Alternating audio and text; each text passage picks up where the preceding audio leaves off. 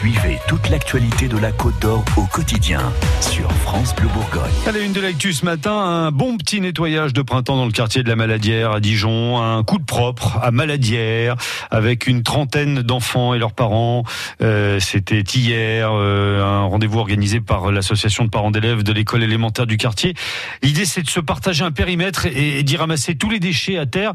Sophie Allemand, vous avez suivi ces familles, petits et grands, chacun y va de ses petits gestes pour sauver la planète dans les rues comme à la maison. Dans les rues, justement, gants aux mains, armés d'un sac poubelle, l'équipe a été servie entre plastique décomposé, canettes et surtout. Et regardez, euh, encore des mégots de cigarettes. Une longueur d'un mètre, j'en ai eu cinq hein, quand même de mégots de cigarettes. hein. Un mégot tout seul, euh, c'est rien, puis ça s'accumule.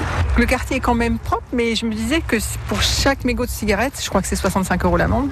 Si on avait les 65 euros, ça fait pas mal là. Comme ça, ça paraît propre et finalement, à y regarder de plus près. Jade est en CE2, elle a l'impression de sauver la planète en ramassant ses cochonneries, car sinon, ça va euh, dans l'air et après bah c'est un mauvais air. Par exemple, euh, j'ai vu sur une photo dans un journal qu'il y avait plein de, papiers en plastique dans un océan et qu'il y avait euh, des animaux qui s'étouffaient avec. Du coup, bah c'est pas très bien. Quand tu vois ça, qu'est-ce que tu penses? Ça, j'ai envie d'aller ramasser tout ce qu'il y a dans la mer. Alors, euh, selon sa maman, cette opération vient compléter l'apprentissage à l'école où elle a appris le tri, par exemple, mais c'est surtout une question d'éducation. Le papa est très très très impliqué et a tendance lui-même de façon naturelle à ramasser ce qu'il voit par terre.